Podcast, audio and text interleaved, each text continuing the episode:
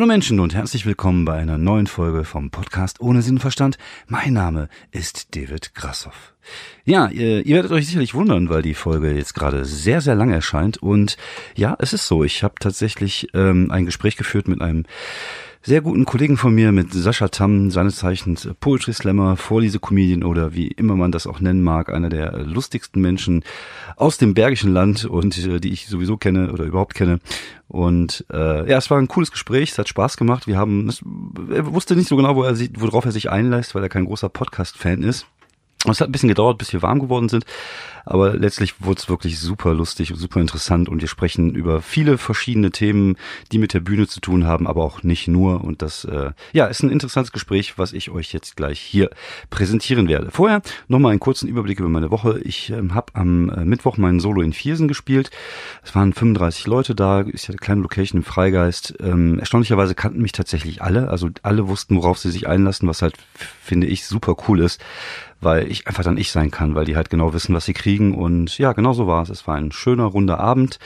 Ähm, was mich sehr gefreut hat, ist, dass ich tatsächlich ähm, fast nur Stand-up gemacht habe, außer die Dias und die Listen, die aber ganz gut reinpassen, um das Ganze so ein bisschen aufzulockern. Ähm, eine Sache ist mir aufgefallen, ich äh, werde demnächst die Listen dann ans Ende setzen, weil ich habe sie jetzt Anfang zweiter Pause, äh, an Anfang äh, zweite Hälfte gesetzt und ähm, danach ist immer so ein bisschen Energie verloren, weil es halt nicht so energetisch ist wie Stand-up und es braucht immer so ein bisschen Zeit, um sich dann wieder reinzugrufen. Deswegen glaube ich, am Ende setzen äh, wäre ganz cool. Das wird, glaube ich, ganz gut funktionieren. Aber sonst war ich sehr zufrieden. Es war ein schöner Abend. Ich hatte sehr viel Spaß. Ich habe ein, zwei neue Bits äh, ausgearbeitet. Vielleicht äh, spiele ich euch davon auch in der nächsten Folge noch so ein paar Sachen vor. Aber heute, äh, wie gesagt, ist das Thema halt ein anderes. Und äh, ja, ich war ähm, gestern noch, ähm, Samstag, ne, Freitagabend war ich ähm, bei Nightwash in Mönchengladbach und das war auch super, hat super viel Spaß gemacht. Irgendwie mit dabei waren Friedemann Weise, Timon Krause, ähm, Robert Capitoni, den ich da kennengelernt habe, auch ein sehr, sehr äh, netter Typ. Und äh, Sertac Schmutlu, mit dem ich mich sehr lange unterhalten habe. Ich glaube, das ist tatsächlich mit einer der nicesten Dudes in der Comedy-Szene. Mit ihm verstehe ich mich halt immer sehr, sehr gut. Und wir sind ungefähr auf einer auf derselben Wellenlänge und das ist immer sehr angenehm, wenn er dabei ist. Das ist immer sehr schön und ich werde auch versuchen, ihn nächstes Mal zum Podcasten zu überreden. Ich denke mal, das wird sich sicherlich machen lassen. Ähm, ich habe zweimal acht Minuten gespielt, beziehungsweise zweimal acht bis zehn und äh, die erste Runde, die erste Hälfte war ein bisschen äh, es war es war gut, hat Spaß gemacht, aber ich glaube, da da, da wäre halt einfach mehr drin gewesen, einfach weil 300 Leute da waren, da war die Energie noch nicht so hoch.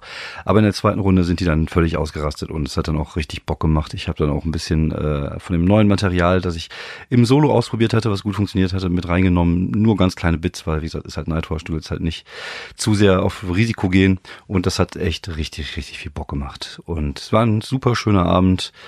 Äh, ja, für alle Beteiligten, glaube ich.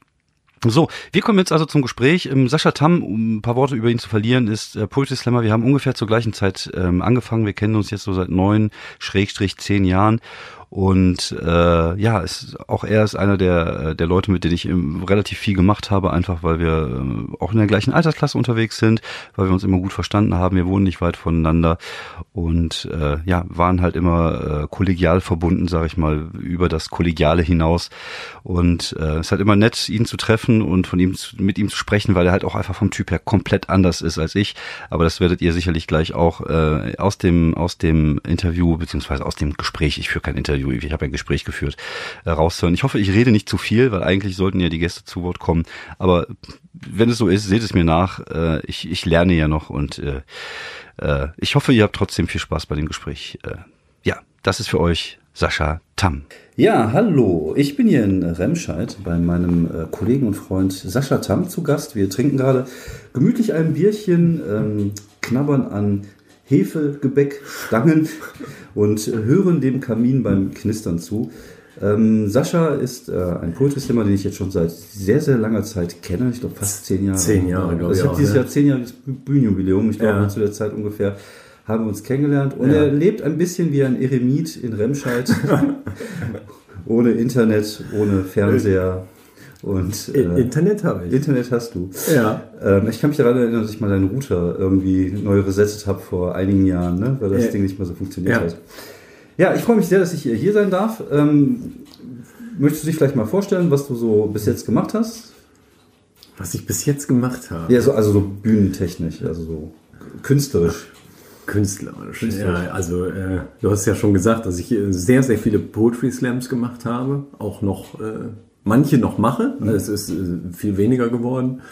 Und äh, ja, ansonsten bin ich auch auf der Comedy-Bühnen unterwegs, ganz ähnlich wie du, aber zum Teil äh, andere Sachen, mhm. andere Gefilde da irgendwie befische. Mhm. Und äh, ja, das ist, was ich mache. Ähm, ich finde es ja, ähm, ich, ich habe das ja damals, fand ich es auch mal relativ schwer, einen Begriff für das zu finden, was wir damals gemacht haben. Also auch ich, als ich lustige Geschichten gelesen habe. Man ist da irgendwie Poetry-Slammer, aber ich fand, als lustiger Slammer war man irgendwie immer so ein bisschen außen vor. Also mhm. ich hatte nie das Gefühl, man wird halt nicht immer so super ernst genommen. Klar, es gab natürlich so ein paar Leute, die einfach so gut waren, dass die durch die Decke gegangen sind, so Jan Philipp Zimny zum Beispiel oder Thorsten Sträter, die wurden natürlich respektiert für das, was sie, was sie konnten. Aber ich, ich fand es schon damals unglaublich schwierig zu beschreiben, was man eigentlich macht, also so eine Art Wort zu finden ja. für das, was man ja, ist. Da gab es ja immer dieses, keine Ahnung, Sit-Down-Comedy und, und Vorlese-Comedian, mhm. weil Poetry Slammer trifft das, das ja nicht. Ist das nicht. Ist nee. es nicht. Ich ne? habe mich da auch immer irgendwie äh, ganz unwohl, manch, also manchmal echt nicht wohl gefühlt wenn vor dir jemand äh, die Welt rettet ja. und nach dir jemand die Welt rettet ja, und du ja. sie dazwischen kaputt machst. Irgendwie so. Du dann echt denkst so, oh, oh, oh, weil das ist äh, zum Teil ja wirklich von, von äh, Poesie und von dem, äh, ja, äh, meilenweit weg. Aber das ist natürlich auch, äh, das gehört natürlich auch dazu. Ne? Ja, genau. es, es, gehört ja alles da rein. Nur äh, so zu diesem klassischen, äh, das ist das ja wirklich gar nicht. Nee, nee. Ne? Das ist, ich ich fand's ich, kann's, ich kann mich daran erinnern, ich weiß gar nicht mehr, es war eins von diesen vielen Slams, die wir gemacht haben. Da musste ich halt auf die Bühne, nachdem eine junge Frau einen von diesen Vergewaltigungstexten vorgelesen ja. hat. Ja. Oder denkst du dir auch so, eigentlich gehörst du da nicht so wirklich gerade rein. Das ja, ist, manchmal war es halt ein bisschen schwierig. Ne? Aber ich habe mal äh, irgendwie bei einem Auftritt habe ich mal zugehört, wie ein Typ äh, sechs Minuten lang nur die Geräusche gemacht hat, wie er eine Frau oral befriedigt. Und dann habe ich gedacht, ey, du bist ja doch ganz weit vorne mit dem, was du da machst. Es geht noch ganz anders, weißt du? Und das war wirklich so. Danach kamen dann äh, Wertungen von 0 bis 10. Also da war wirklich alles dabei. Wir sind hinter der Bühne gestorben vor Lachen und haben wirklich gedacht, was hat der für einen Nerv so? Und der hat das knallhart durchgezogen, ne? Halt Oder, der, ja, ja, und du denkst ja, auch das ist ja irgendwie Poesie, aber dann äh, fühlst du dich auch selber wieder äh, besser. Weil dann, äh, das geht immer schlimmer. genau. Ja, ja. Ja, wir haben ja, also ich hab, wir haben in Wuppertal auch echt Leute dabei gehabt. Wir hatten einen, der auf Englisch Gedichte über Jedi-Ritter vorgetragen hat und solche Sachen. Und manchmal dachte man sich echt so, uh, das ist aber jetzt schon sehr seltsam, was da gerade auf der Bühne passiert. Aber auf ja. der anderen Seite ist es ja auch das, was es so ein bisschen ausgemacht hat, finde ich, weil du halt einfach diese Vielfalt hattest. Du hattest den lustigen Kerl, der von seinen Jugenderlebnissen erzählt, dann, dann hattest du halt eine Weltretterin und dann wiederum irgendwie einen ein, ein Text über Liebe. Ja, ja. Das hat es immer so ein bisschen ausgemacht, aber man, man, man fühlt sich trotzdem immer irgendwie eigentlich gar nicht so Ja, richtig. bei mir, ja, ich, bei mir war es auch schon, weil ich habe ja keine Abi. Ich habe nicht studiert und ich habe nie in der WG gewohnt. Ich auch und nicht. Ich fahre total ungern zu. Ja, so. Und du hast auch kein und Facebook. ich habe auch kein, kein Facebook. Und du hast auch kein Tinder. Nee. Okay, siehst du, du bist schon raus. Ja, und, und raus. wie du schon sagst, wirklich, ich habe tatsächlich auch keinen Fernseher und ich hatte ja noch nie ein Smartphone in meinem Leben. Hatte ich auch noch nie. Ja. Äh, so, und deswegen äh, fühlte ich mich da eh nie so ganz zugehörig. Und vor ja. allen Dingen, wenn ich dann irgendwie mal, ich war ja nicht viel äh, weit unterwegs, mhm. so äh, bei diesen Deutschland, so diese klassischen Slam-Touren, so diese Nordtour und ja, Südtour und so, das habe ich alles ein, zwei Mal gemacht. Aber dann bist du in diesen Studentenstädten ja. und diese Welt ist mir ja komplett verschlossen und ja, weg, ja. weißt du? So, ähm, und da, das war auch gar nicht schlecht und dann ist auch alles gut angekommen. Aber es war nicht. Ist nicht unsere Lebenswelt. Das, das, war nicht unsere Lebenswelt, genau. Ja? das äh, kann ich voll und ganz nachvollziehen. Wobei wir hatten auch schöne Zeiten. Ich erinnere mich immer noch gerne an Hamburg Zweifellos, nein, das, das ist auch überhaupt nicht, dass das keine schöne Zeit, das war alles super, ne? Ja, Hamburg äh, Deutsche Meisterschaft hatte ja. ich mit dem Herrn Grass auf ein Doppelzimmer, das war ganz, ganz wundervoll. Ja, ja. Vor allem auf der Reeperbahn da mit unserem Abenteuer. Mit Achim Läufger noch? Mit Achim Läufger? Die, die, wir waren so die alte Herren-Gang, glaube ich. Ja, genau, der Läufger, der sollte, den wollten sie in so einer Show doch da äh, ja, rein, rein, rein äh, locken. Er sollte auch, er, er hätte auch auf die Bühne gedurft, hat ja, genau. genau. bei der Lesben-Show. Er hat genau. ihm angeboten. Mir hat die so auf den Arsch gehauen. Genau. Ja, heute gibt es Harry Potter Rabatt. Ja, ja, ja. genau. als Brillenträger. Unfassbar. Das hat dich alles so beschäftigt, dass du dann in der Nacht im Bett um Hilfe geschrien hast. Also so. Ja, du bist aus dem Schlaf, rede. Ja, ja, ja. aus dem Schlaf einfach saßt im Bett und hast Hilfe, Hilfe geschrien. Also da irgendwas äh, hat dich da schwer beschäftigt. Ja. Ich, ich kriege immer, ich krieg immer, wenn ich so, wenn ich so Zeiten habe, wo ich viel verarbeiten muss, träume ich abends immer von Weltuntergängen. Das Ja, ist kein okay. Scherz. Das ich, ich träume immer von, von Zombie-Kalypsen. Ich kann mich daran erinnern, dass ich mal in meinem Traum in der Schwebebahn gegen Zombies gekämpft habe. Oh. Das ist tatsächlich ein, ich, wahrscheinlich gucke ich einfach viel zu viel Scheiße im Fernsehen. Ich habe immer wieder so dystopische Träume, wo die Welt einfach untergeht, wo Gebäude zusammenkrachen. Letztens hatte ich auch so einen, so einen Traum, wo in Wuppertal ein Boot durch den Hafen gefahren. ist. Es gibt in Wuppertal keinen, keinen Hafen, aber also ich, ich habe einfach völlig und dann rede ich halt im Schlaf auch. Wobei ich glaube, noch schlimmer ist, ich schnarche inzwischen auch sehr laut und rede dabei. Das heißt, ich unterbreche den Schnarchfluss nur durchs Reden, sagt mein Traum. Und ich äh, ja. Und Ja. ich kriege ich krieg nachts auch mal Schläge inzwischen, weil ich halt einfach zu laut schnarche. Aber Da, da bin ich ja, da bin ich ja total harmlos. Also ich habe letztens geträumt, dass ich in einem Schwimmbad, in einem relativ großen Schwimmbad, wo, keine Ahnung, ich war in dem noch nie. Also das war Mhm. ein komplett neuer Raum. Und da habe ich einen großen blauen Sack voll mit Flam äh, Pfandflaschen verloren in dem Oh. Schwimmbecken. Oh.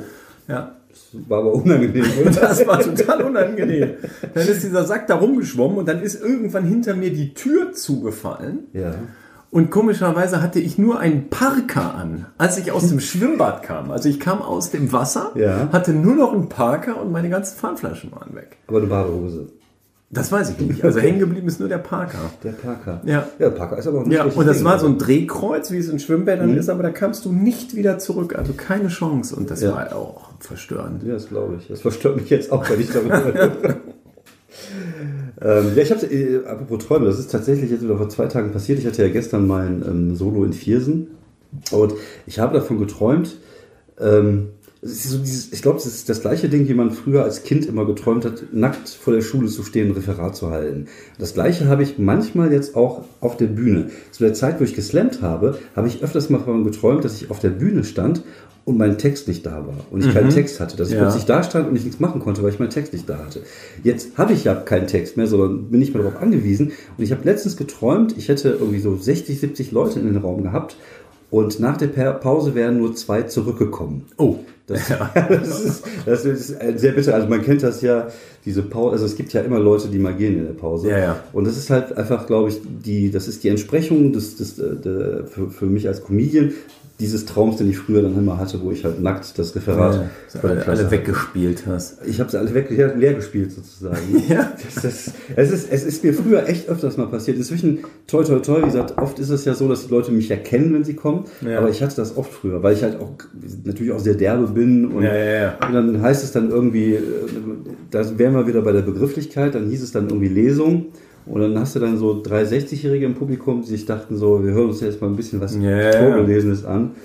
Und dann kommt Ja, halt, das Schärfste, was ich da erlebt hatte, war ja mit dem Zymni in der Börse. Da hatten wir eine Duo-Lesung Ja. vor etlichen Jahren und da war eine ältere Dame und dann kam die in der Pause zu uns und hat dann gesagt, ob wir dann im zweiten Teil ein bisschen kritischer würden.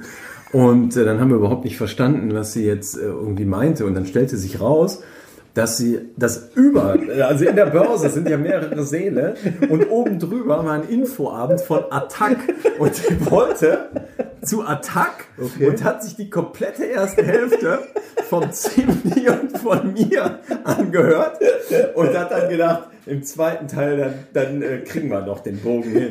Das war unfassbar. Das war der Hammer. Und dann war die auch weg. Die war dann, die war dann auch Die, weg. die hat sich nicht die zweite Hälfte noch angeguckt. Nee, hat nee, gesagt, die war dann wir auch machen weg. dann gleich was die ist, dann, die ist dann auch nach oben gegangen. Ach, die hat dann Scheiße. wirklich, wir haben dann aber auch tatsächlich mit der Dame dann auch gelacht darüber. Mhm.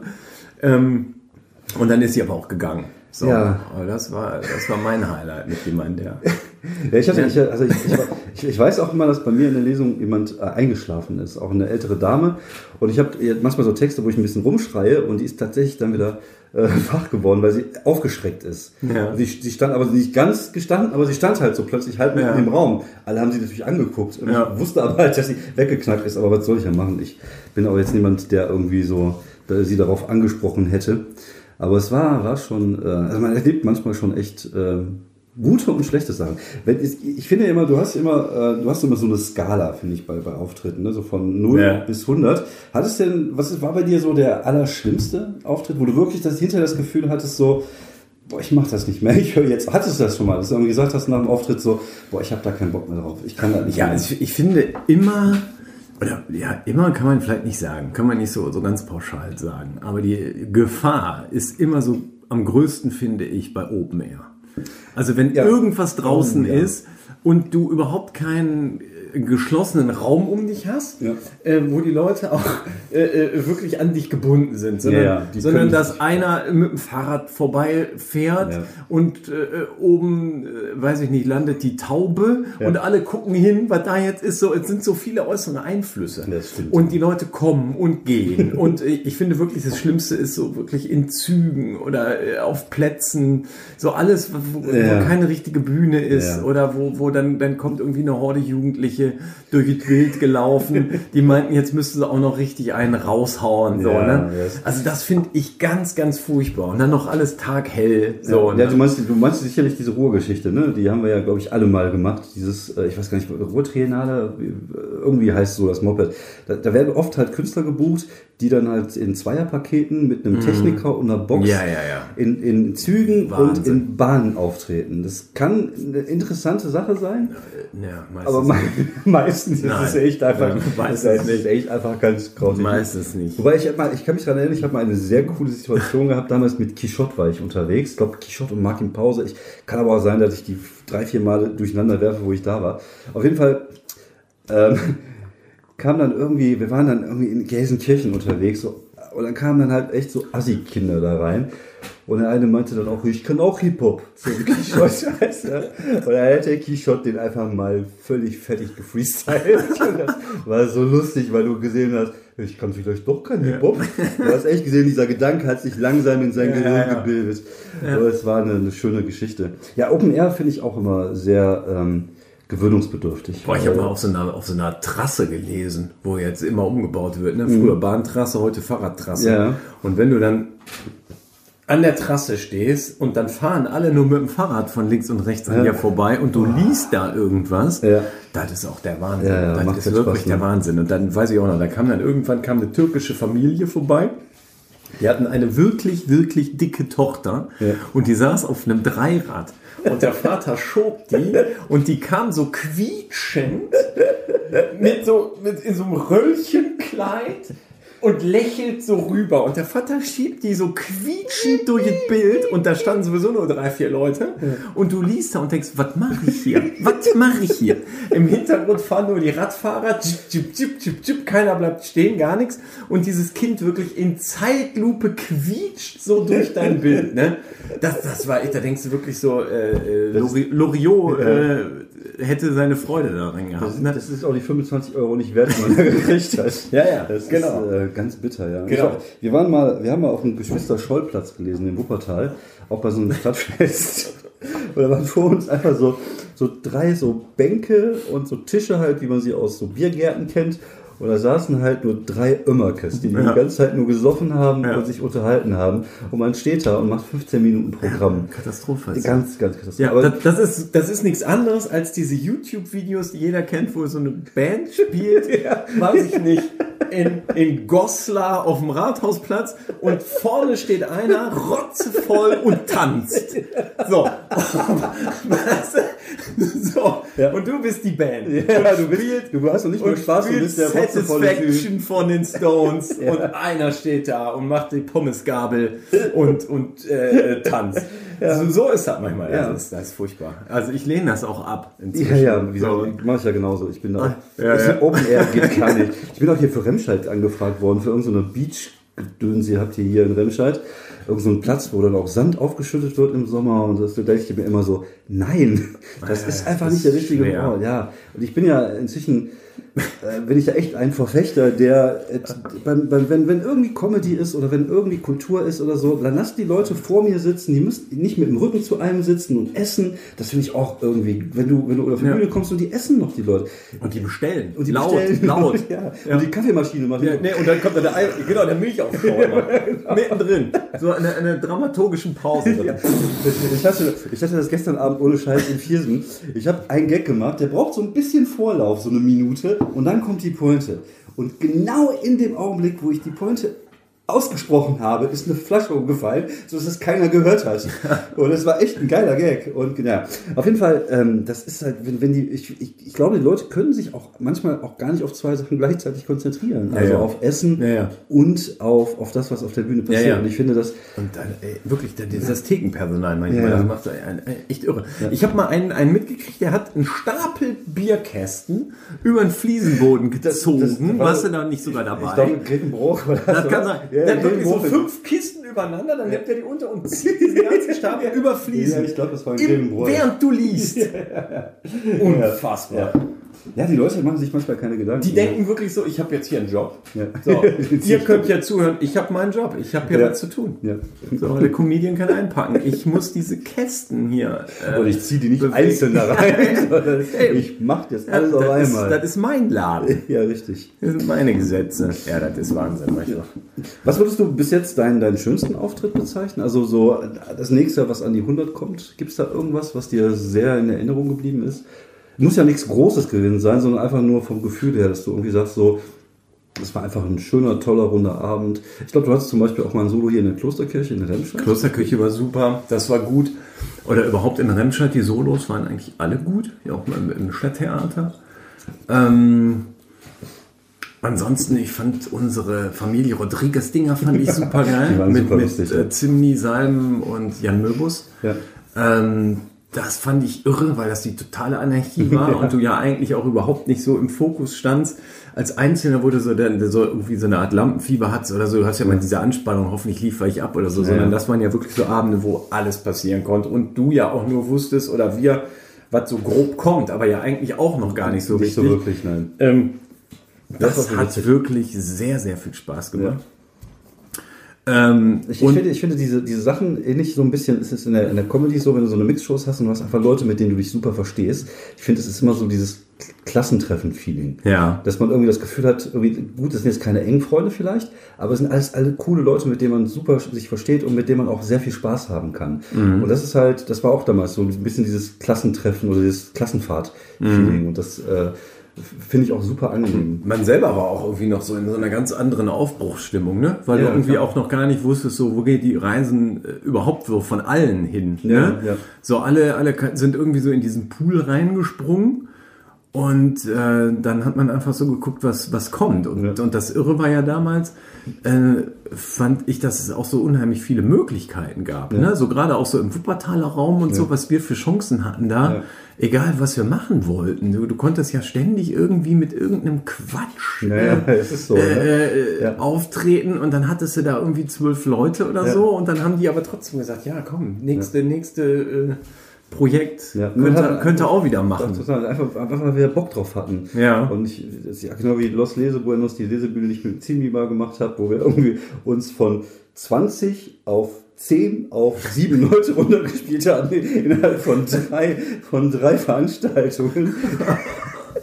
Aber es war, wir hatten trotzdem immer Spaß und wir hatten einfach, weil wir, wir hatten einfach Bock drauf. Und ich glaube tatsächlich, das ist halt irgendwie so das, dieses, äh, man hat es noch nicht so als Job gesehen, glaube Mhm. ich tatsächlich. Ne? Ich glaube, bei vielen ähm, der Kollegen, die jetzt ein gewisses Niveau erreicht haben, ist es natürlich dann auch Ja. einfach ein Job. Ja, ja, Ne? Und ich glaube, bei allem im Leben ist es so, wenn wenn es zum Job wird, dann geht immer so ein Stück weit vielleicht auch die Unschuld und die Kindlichkeit Mhm. äh, verloren. Und das war halt einfach in so einer Phase, wo äh, einfach alles drin war, wo wir uns einfach. war das in Düsseldorf oder war das in Köln, wo wir die Fotos gemacht haben? Mit In dem, Köln? Mit dem Stinkefisch. In Köln. Mal- In Köln. Und dann in Wuppertal den Videodreh dann, ne? Ja, genau. Das war, Ja, ja, das war. war, schon, war, schon, war schon schön. Das hat auf jeden Fall auch sehr viel Spaß gemacht. Mhm. Ja, und man wusste dann wirklich auch echt überhaupt nicht, wo die Reise hingeht. Ne? Es, es gab wirklich so alle Möglichkeiten irgendwie. Ne? Ich finde es auch super interessant zu sehen, wo unsere Generation, das hört sich jetzt immer wieder so an, als wenn wir irgendwie von äh, vor 50 Jahren erzählen würden, aber von vor zehn Jahren. Also die Leute, die mit uns ähm, damals gestartet sind oder die auch schon im, im, im Pool schon drinne waren, wie die Entwicklung sich da so bewegt hat. Also ich finde, Ja. viele der Leute, die gleichzeitig wie wir reingekommen sind, dazu zähle ich jetzt einfach mal Thorsten, weil er ganz kurz vor mir angefangen hat. Äh, dazu zähle ich jetzt Jan-Philipp Zimny, dazu zähle ich dich, dazu Patrick Salm. Patrick Salmen. Bei mir ist es halt eine etwas andere, in eine andere Richtung gegangen, aber viele der Leute sind halt einfach so ihr, ihr Weg gegangen und sind dann irgendwie aus der Slam-Szene rausgegangen. Mhm. Also ich glaube, keiner von denen ist jetzt, ich weiß, du nimmst auch nicht mehr wirklich regelmäßig an, an Slams teil, oder? Selten. Selten. Selten. Also es ist jetzt wirklich ein Zufall, dass ich äh, morgen bei einem Mhm. bin, aber es sind wirklich ein paar im Jahr. Okay. Und ähm, ja, dann einfach auch so größere und Ja. wirklich so Sachen, wo dann auch einfach so die Sympathie zählt, ne? Ja, wo man ja, dann genau. einfach sagt, ah, zu dem gehe ich Genau, gerne, richtig, ja. da habe ich Bock drauf und das ist super organisiert, das ist ein großer Laden. Ähm, da kannst du sicher sein, dass das gut beworben ist und Mhm. da viele Leute sind einfach, wo, du einfach richtig Bock hast, da auch, auch mal weiter zu fahren und Ja, es ja. dann wirklich Spaß Ja, macht. dieses Klassentreffen-Feeling halt. Ja, So genau, bisschen. genau, genau. Ja, ich glaube, ich kenne kenn da gar keinen mehr. Und das mache ich, und, und ich habe ja die, die, die Ambitionen jetzt mit den Meisterschaften ja auch gar nicht, dass ich jetzt denke, Ja, ja. oh, jetzt musst du da noch und du musst jetzt einen Startplatz haben Ja, ja. für NRW und so. Das, das habe ich ja auch schon seit, seit ein paar Jahren jetzt schon Ja, nicht seit mehr. Hamburg nicht mehr. Ja, ja. Also Hamburg war für mich die letzte Meisterschaft und das war auch, hat auch gereicht. Ich habe das mal geschnuppert und ich fand irgendwie, ich finde dieses mit den Wettbewerben, das ging mir voll auf Sack. Das Problem ist jetzt tatsächlich, ist das auch bei Comedy immer mehr, dass du diese Ja, ja. Spam-Geschichten hast. Ich war, ich war ja letztes Jahr bei den NRW-Meisterschaften, das war ja total nett, da hatte mich ja, äh, Marian Neuser hat mich ja eingeladen, hat mir sehr, sehr, sehr äh, gefreut und war auch wirklich schön. Und äh, da war ich ja in Lüdenscheid, war ich da, einfach so als Gast. Mhm. Als ne? Gast, ja, das war cool. Ja. Und das war toll. Einfach wie viele du kennst, wie Ja. man sich freut, wenn man sich wieder sieht Ja. und äh, da nochmal diesen Spirit da zu schnuppern und so. Aber auch gar nicht, dass du so denkst, ach ja, da, da will ich auch nochmal mit. Ja, kann- Einfach so, das, das ist, äh, man findet das ganz, ganz toll, freut sich für die. ja. Das ist auch schön, Ähm, dass die Szene immer noch da ist und dass sie immer noch Genau, so und groß man freut sich über ja. so unfassbar viele Menschen, wenn man die wieder sieht. Ja, ja, ne? glaube ich, ja. Ähm, aber ähm, so, dass ich jetzt denke, oh, ich muss mich da jetzt unbedingt qualifizieren und für die und die Stadt dahin und so, das, das habe ich nicht. Aber ich finde, ich, um mal zurückzukommen zu dem Punkt, den ich eigentlich äh, hin wollte, ist, dass viele der Leute, die einfach dann so ein bisschen diesen Ausstieg geschafft haben und jetzt andersweitig alt erfolgreich sind, nicht nur mal Sebastian, wobei Sebastian war schon die Generation vor Ja, uns, ja. würde ich jetzt mal sagen. Aber du hast halt Aber das ist natürlich auch wirklich der klassische Poetry Slammer, ne? der Ja, wirklich genau. mit der Poesie und so Ja. eine ganz andere Schiene macht, weil die anderen sind ja dann doch eher so auf der Humor. Ja, also genau. bei Sebastian ist natürlich auch vieles lustig, aber es hat trotzdem einen anderen Touch. Ja, ja, das ist immer noch Lyrik. Was Ja. Also Ja, ja, genau. Ganz klar, ja. ja. Und, äh, aber du hast halt, viele sind jetzt auch in der Comedy-Schiene, so Lobrecht oder, oder auch hier die, ähm, wie heißt die, Hazel Brugger und diese ganzen Leute. Also alles so Leute, die ungefähr zu der Zeit gestartet haben, wo wir unterwegs waren. Und du hast halt immer so ein paar Leute, die immer noch drin sind, finde ich, in diesem, in diesem Mhm. Pool und die irgendwie, wo du das Gefühl hast, so, die kommen da so schnell auch gar nicht raus und vielleicht wollen die das auch gar nicht, was auch Willst ja völlig gar nicht, weil da sind ja viele, die haben dann in der Zwischenzeit studiert, die sind, haben jetzt, sind jetzt irgendwie voll in Lohn und Brot und so. Ja. Und das äh, finde ich super interessant, einfach zu sehen, äh, wie sich das alles so entwickelt hat. Und wer halt noch, es gibt ja auch Leute, die einfach komplett aufgehört haben. Ja, klar. Einfach so komplett raus sind und nichts mehr machen. Und es ist in der Comedy-Szene genauso. Es gibt auch Leute, die ich vor fünf Jahren in der Comedy-Szene kennengelernt habe, die jetzt komplett raus sind, die du nicht mehr siehst und die jetzt irgendwie komplett andere Sachen machen. Aber ist ja auch völlig in Ordnung. Wenn Ja. du dann wirklich irgendwann sagst, so, das ist es nicht mehr. Ja. Ähm, das hat ja auch gar nichts damit zu tun, dass du dann an, äh, das nicht mehr gut findest Nee, oder so, richtig, ja. sondern dass du einfach sagst, so hier, das war jetzt meine Phase im Leben, da hat das gut hingepasst. Ja. Und jetzt ist aber auch gut. Ja, ne? das ist, Genauso wie du äh, den Job wechselst äh, in anderen Sparten. Oder irgendwas. Aber ich finde es faszinierend, wenn ich sehe, wie viel tolle Leute ich einfach in dieser Zeit kennengelernt habe. Ja. Und das ist tatsächlich, glaube ich, einfach das, was mir am meisten in der Zeit auch gegeben hat, finde ich irgendwie. Das, äh, und ich, ich finde das auch inspirierend einfach, dass, Mhm. dass es immer wieder Leute gibt, die man trifft, auch heute noch, dass man Leute trifft, die man vielleicht vorher nicht auf dem Schirm hat, mit denen man sich dann unterhält und wo du irgendwie merkst, so, da ist eine gewisse Chemie da und man kann sich über gewisse Sachen unterhalten und das ist halt einfach faszinierend, finde ich. Und ich würde jetzt nicht sagen, dass ich mit vielen befreundet bin, aber man hat halt mit vielen einfach ein freundschaftliches Verhältnis. Und Man, wie du schon vorhin sagtest, man freut sich halt einfach, die dann irgendwie wiederzusehen. Das ist ja in der Comedy-Szene genauso. Du guckst halt aufs Line-Up, dann siehst du, ach, den kenne ich, den kenne ich, ach cool, der ist auch da. du hast natürlich manchmal auch so Leute, wo man nicht so hundertprozentig mit klarkommt, aber das ist ja Klar, in das ist ja- allen im Leben. Das ist in jeder Firma. Genau. Ja. Und äh, ja, das Ja, ich glaube, ich glaub, was, was äh, da eigentlich spannend ist, ist, dass die Leute da alle zu einem relativ äh, spannenden Zeitpunkt des Lebens irgendwie ja da reinkommen.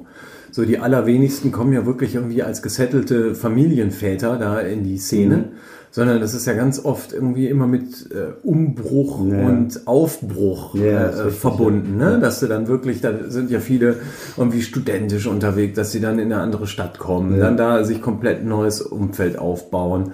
Und ähm, ja, manchmal sind sie auch ein bisschen ziellos noch und wissen noch nicht. ja, genau, dass du gar nicht weißt, wo es hingeht. Und deswegen sind auch viele wahrscheinlich dann nach fünf Jahren weg, ne? weil die dann irgendwie sagen, so, ich, ach, nee. Oder manche machen vielleicht einen Auftritt und sagen, Ja. oh nee, das war jetzt aber doch nicht. Ne? Ja, hätte auch bei mir passieren können, wenn der erste Ja, ja. scheiße gewesen wäre. Wer weiß, ob ich jemals das jetzt machen Ja, ja, würde. Ja. Bei mir war es ja noch anders. Ich wollte ja gar nicht. Bei mir war Du das ja, ja gezwungen worden, ne? Nee, nicht gezwungen worden, aber ich hatte das ja überhaupt nicht auf dem Schirm, dass ich das überhaupt mal mache. Das Ja. kam ja wirklich durch diese, diese, diese Weihnachtsveranstaltung. Ja. Ähm, also ich hatte ja nie das Ziel, auf der Bühne zu stehen. Also, Also, was, was, das war aber nicht keine Fischtexte, die du gemacht hast damals, oder? Ne, ich hatte, ich hatte, wenn ich geschrieben hatte, war es tatsächlich über Fische für Aquarien. Also man, man muss wissen, Und- äh, und- Sascha ist ein Aquaristiker, sagt man das? so? Aquarianer. Ein Aquarianer. Aquarianer hört sich alles, wenn du vom, vom Planeten Ja, ja, ein Aquarianer, ein Aquarianer, ein Okay. leidenschaftlicher Aquarianer. Genau. Und äh, nee, ich hatte tatsächlich dann so Vorträge gehalten Mhm. und äh, in Aquarienvereinen oder auch mal im Aquazoo habe ich auch mal eingehalten. Ähm, äh, solche Sachen, da habe ich vor Leuten gesprochen oder äh, mal Artikel geschrieben für Magazine. Mhm. Aber dass ich irgendwann mal auf der Bühne stehe und, und selbstgeschriebene Geschichten vorlesen würde, das hatte ich nie auf dem Plan. Geht mir ähnlich. Ich war ja tatsächlich auch, äh, ich war vorher im Andrea Film so Rollenspielgedöns unterwegs und ich konnte auch schon keine Workshops halten, weil ich mich halt geschämt habe, vor Menschen zu reden irgendwie. Das hat mir auch damals super viel Überwindung gekostet, das erste Mal auf die Bühne zu gehen und was vorzulesen. Das war für mich echt hart. Und äh, ja, Ja, bei mir, weiß ich auch noch. Also ich hatte immer, das waren ja immer so bei diesen Aquarienvereinen, das war ja damals schon, dass die alle schon so ein bisschen eher in die, in die Jahre gekommen waren, so die Mitglieder. Und ähm, dann war das so ganz oft ein holzvertäfelter Raum hinten äh, über den Kegelbahnen an irgendeiner Gaststätte. Und dann wurde da der Dia-Projektor aufgebaut und da waren immer elf Zuschauer. Das war irgendwie die magische Zahl, wie beim Fußballspiel, dass immer elf Leute da waren. Ja, eine und, und noch ein paar Fasanen und Elstern so ausgestopft um dich rum. Ja. Und dann gab's Wiener Schnitzel mit Pommes oder Jägerschnitzel. Und dann gab den Vortrag und dann, äh, weiß nicht, dann oder erstmal gab's dann irgendwie noch die, die Statuten und so ein paar Sachen, die Ja. dann da. Äh, Ja. Und dann hast du da einen Vortrag gehalten.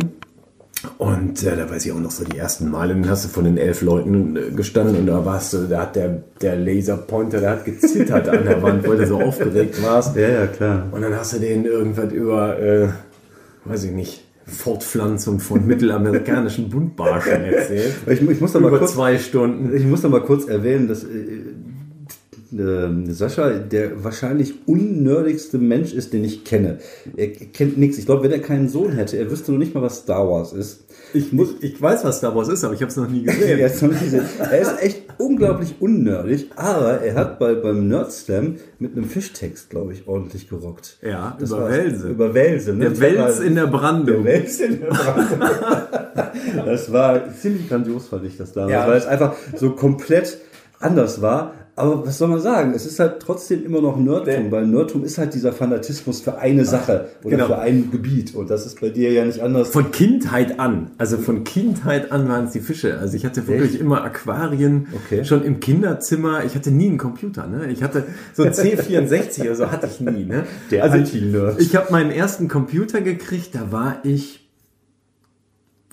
25, würde Okay. ich sagen. Aber auch Ne? nur um eine Excel-Tabelle anzulegen, damit du deine Fische katalogisieren konntest. Nee, das, das mache ich heute noch mit der Hand. Bitte. ähm, nee, das, äh, aber ich kam auch aus so einem Haushalt. Wir hatten auch nie irgendwie einen CD-Player oder sowas. Ne? okay. Also erst ganz ja. spät. Also Mhm. da war ich wirklich schon erwachsen. So und äh, äh, meine Mutter, die hat bis heute keinen Computer. So, also das, das hat einfach nicht, das war nicht. Ne? Aber Fische. Und Fische war von kleinst auf mein großes Ding und das ist der rote Faden, also bis heute. Ich, der Keller ist ja immer noch äh, so, wie, wie ich ihn kenne wahrscheinlich, ausgebaut mit ganz vielen Aquarien unten. Genau. Ja, also wenn man hier in den Keller reingeht, hat man so ein bisschen das Gefühl, man kommt in die äh, Aquarianer-Abteilung des äh, Duisburger Zoos in klein.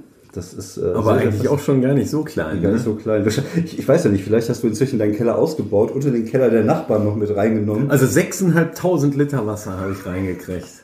Aber da darf aber nichts passieren da unten, mal so ein Erdbeben oder so. 30 oder? Badewannen, wenn man mal so drüber nachdenkt. Ne?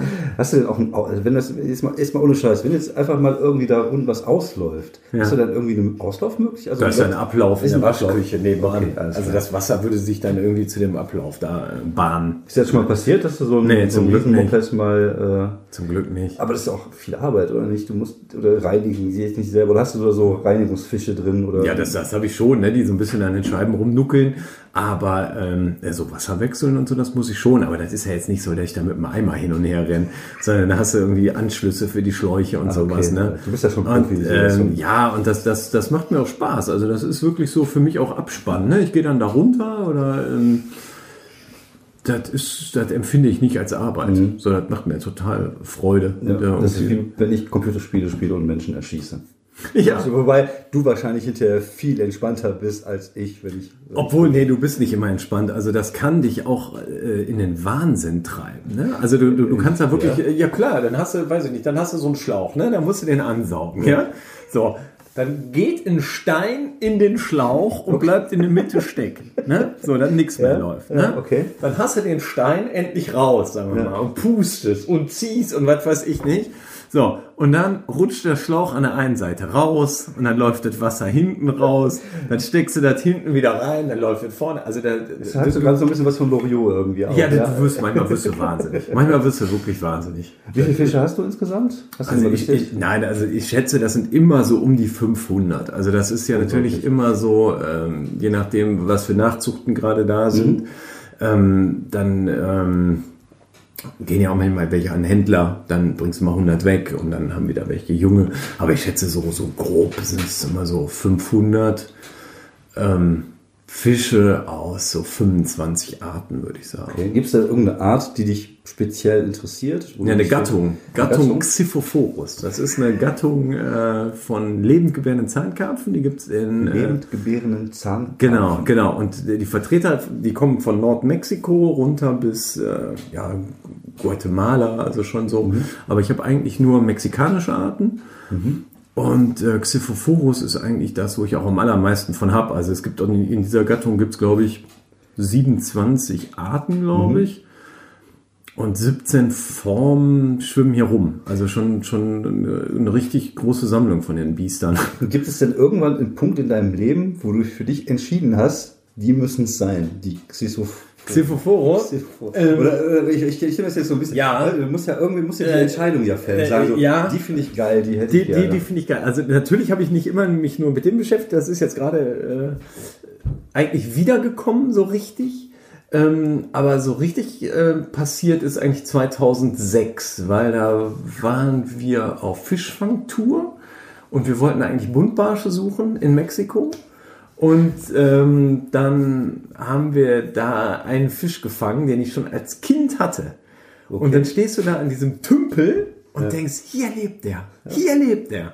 Und das war äh, der stinknormale Plati, den es in jedem Hornbach mhm. gibt, das äh, Xiphophorus maculatus. Und das war äh, in Südmexiko. Und dann hast du den.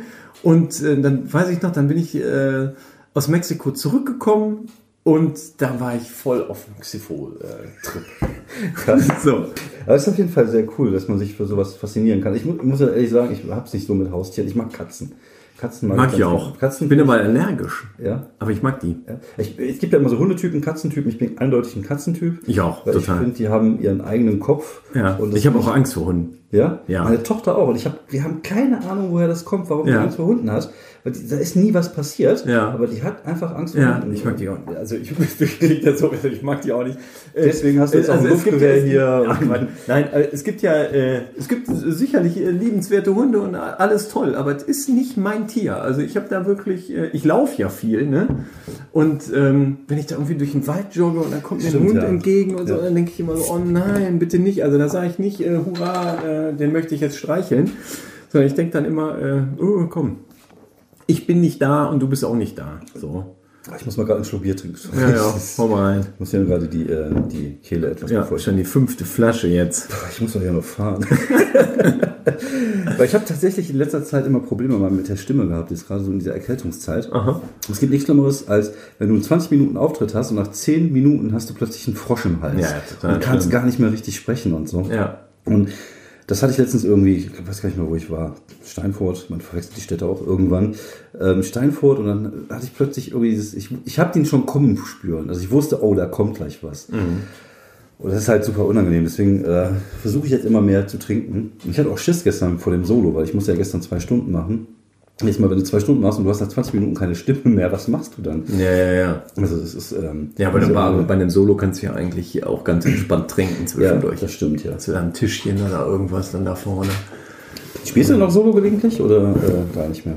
Ganz selten. Also ich habe äh, tatsächlich für, fürs Remscheider Stadttheater eins für Januar 2020. Also die haben ja immer einen super langen Vorlauf da mit den Programmheften und so.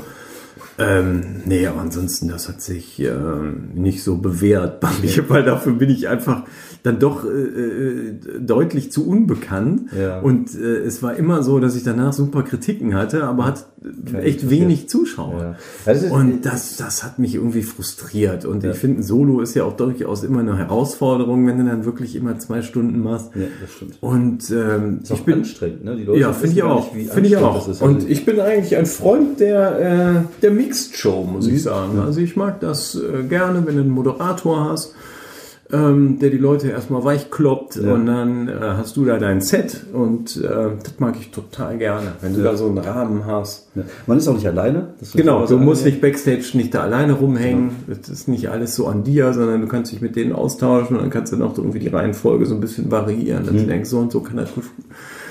Ich, ich mag Mixed-Shows. Manche mögen das ja gar nicht so gerne, aber ich finde das super. Ich mag die auch, wie gesagt, ich mag halt einfach auch dieses Zusammensein mit anderen Leuten und dann halt einfach quatschen und ich ähm, mache ja selber, organisiere ja selber äh, Shows, du bist ja demnächst auch bei mir in Wuppertal zu Gast am 11. Mai in Wuppertal Kronberg, Vollkontakt Comedy, die Premiere, kommt vorbei, das war mein Werbemodus.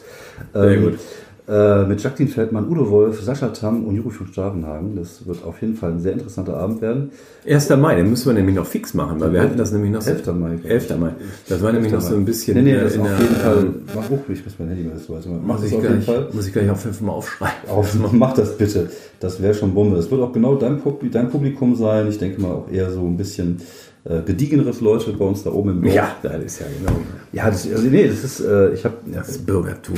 Ich, Bildungsbürger. versuche natürlich immer die Shows auch so zu besetzen, dass ich Leute habe, wo ich weiß, das passt einigermaßen. Na ja, klar. Und ich weiß, oben bei uns im Dorf Kronberg ist halt jetzt nicht so das hippe Köln Süd oder so, so ist halt Wuppertal Kronberg. Ja, ja. Und da rechne ich halt einfach mit Leuten eher so Ü30, Ü40. Mhm. Und da sind halt so Leute wie Udo Wolf und Jacqueline Feldmann oder und du. Udo Wolf ist der Bauarbeiter, ne? Ja, genau. Ja. Ähm, Ah, Den habe ich auch lange nicht gesehen. ja. Und Jacqueline ist mit dabei, Finanzbeamter. Kann ja auch viel, äh, hat ja auch so, passt auch mal ganz gut. Und Juri ist Mhm. Ja. einfach witzig. Sondern wird ein schöner Abend werden. Und ich, ich mag halt einfach auch, wenn ich Comedy-Shows selber organisiere, ich lade mir immer Leute ein, die ich halt einfach gerne selber um mich herum habe. Weil ich das einfach schön Mhm. Ja, finde, ja. dann in so einer guten Atmosphäre. Und das ähm, ist halt auch schön. Und ich finde tatsächlich, dieses Solo-Ding ist auch schwierig. Ich merke das auch bei vielen Kollegen, die jetzt so in dieser Phase sind, wo die äh, aus dieser Mixed-Show-Dings rausgewachsen sind, dass die jetzt inzwischen genug Material für Solos haben. Aber das ist, das verkauft sich halt einfach nicht. Ich hatte gestern in Viersen, hatte ich glaube ich 35 Leute. Das ist okay. Das hat auch Spaß gemacht. Ich habe auch eine Mark verdient dabei. Aber manchmal, wenn du Pech hast und du, keine Ahnung, bist jetzt da in, in Steinfurt, spielst ein Solo und hast dann sieben Leute im Publikum, dann ist das halt manchmal echt deprimierend. Auf der anderen Seite funktionieren diese Mixshows halt einfach so unglaublich gut. Die sind immer rappelvoll. Ich weiß nicht, wo du immer unterwegs bist, aber ich denke mal, das wird auch nicht anders sein. Du hast da immer, auch große Dinge dabei. ja, und die sind immer rappelvoll. Und Ja, die Karten ja, kosten okay, auch, nicht, nicht immer, Ja. aber schon, äh, wo du mir mal wirklich denkst, wow, was sind da viele Menschen jetzt Ja. gekommen. Ja, und, also, und die bezahlen dann 24, 25 Euro Ja, ja. Eintritt, wissen manchmal auch gar nicht, was sie kriegen, Ja. weil Mixed Shows ist, ist es ja ähm, immer ein Überraschungspaket so ein bisschen. Ja, ja, genau. Und dann steht auch immer irgendwie drauf mit äh, TV-bekannten Comedians, die dann aber eigentlich doch keiner kennt. Ja, ja, genau. So, ne? Das ist ja ganz oft so. Aber auf der anderen Seite ist natürlich, ich finde, das, äh, das habe ich auch schon öfters mal im Podcast gesagt, dass ich finde, es ist ein gutes Qualitätsmerkmal, wenn man es als Künstler schafft, an diesen Abenden zu funktionieren in der Mixed Show, weil man, ähm, weil, weil die Leute einen nicht kennen halt. Ne? Das ist halt nicht, ich bin Felix Lobrecht, ich komme auf die Bühne, die Leute rasten aus, sondern ich bin Sascha Tam, ich komme auf die Bühne, die applaudieren höflich. Du musst dir die erstmal holen. Du musst dir die erstmal holen, du musst dir die erarbeiten, du musst halt einfach auch dann Genau. genug sein. Und es ist jedes Mal eine andere Herausforderung. Genau. Und eigentlich sind diese Mixed-Shows-Geschichten schwieriger als Solo zu spielen. Mhm. Solo kommst du raus, die Leute kennen dich. Die sind wegen dir da. die sind wegen dir da. Mhm. Und eigentlich sind diese Mix-Shows schwieriger, aber ich finde ich, ich mag es auch. Ich mag auch äh, inzwischen super gerne halt aus dieser, äh, ein bisschen aus dieser Komfortzone rausgehen, was du sagtest. Aber immer innerhalb eines Rahmens. Also ich würde auch keine Open Air mehr machen und keine Bahn und keinen Bus. Und sowas sage ich halt auch immer, immer ähm, direkt ab. Ähm, ich soll dich übrigens schöne Grüße bestellen von Tobi Katze. Dann machen wir das jetzt Ah, auch hier. Der hat ja. mir heute äh, äh, noch geschrieben. Ist Ja, auch einer von den ist einfach auch bei dem allerersten Slam dabei, wo ich dabei war. Damals mit Thorsten Sträter, Michael Göre, André war dabei und äh, Tobi. Ähm, ich würde sagen, wir hören jetzt auch mal auf, weil ich habe ich gerade geguckt, wir sind jetzt bei 41 Minuten. Ja, guck mal. So. Wie lange wie lang machst du dann raus? Normalerweise, normalerweise mache ich mal eine halbe Stunde. Ja. Das heißt, äh, kann sein, dass ich vielleicht die äh, Folge dann in zwei Teilen schneide. Ja. Dass ich dann. Äh, Ja, du, nächste- du nimmst ja nicht alles, ne? ja, sicher. Eigentlich schon. Also ich schneide eigentlich so gut wie gar nichts. Ah, ist dir okay. irgendwas peinlich? Nö. Soll ich irgendwas rausschneiden? Nein. Das war doch gut. War ein gutes Gespräch. Ja. Ähm, ich bedanke mich auf jeden Fall, dass du Lust und Zeit darauf hattest. Ich glaube, das Das, das haben wir ja jetzt doch. Das ist ein schöner Ausstieg. Ja. So. Ja, du hast- ah ja, jetzt schneid das bitte noch raus da mit dem Leon da. Und, so. und, äh, ja. Nein, also. und er hat auch nicht fünf Bier getrunken. Das war ein Spaß. Ne? Ja, danke. Das war das Gespräch ähm, mit Sascha Tam und mir. Ich äh, hoffe, ihr hattet äh, genauso viel Spaß wie ich, äh, als ich das Gespräch geführt habe. Und äh, wenn ihr Bock habt auf weitere Gespräche, wenn ihr äh, Lust habt auf ähm, solche Dinge in meinem Podcast, sagt einfach Bescheid, schreibt mir. Schreibt's in die Kommis, äh, winkt mir aus dem Fenster oder was auch immer. Wenn ihr Ideen habt, wen ich fragen könnte, an den ich auch rankomme, sagt einfach Bescheid. Und auch hier, wie immer, Kritik, Lob, Verbesserungsvorschläge einfach an mich weitergeben. Ich freue mich über jede Reaktion von euch. Ähm, das ist das, was mich motiviert, diesen Podcast immer weiterzumachen. Ich wünsche euch noch eine angenehme Woche und dann hören wir uns nächste Woche wieder beim Podcast ohne Sinn und Verstand. Bis dann. Ciao.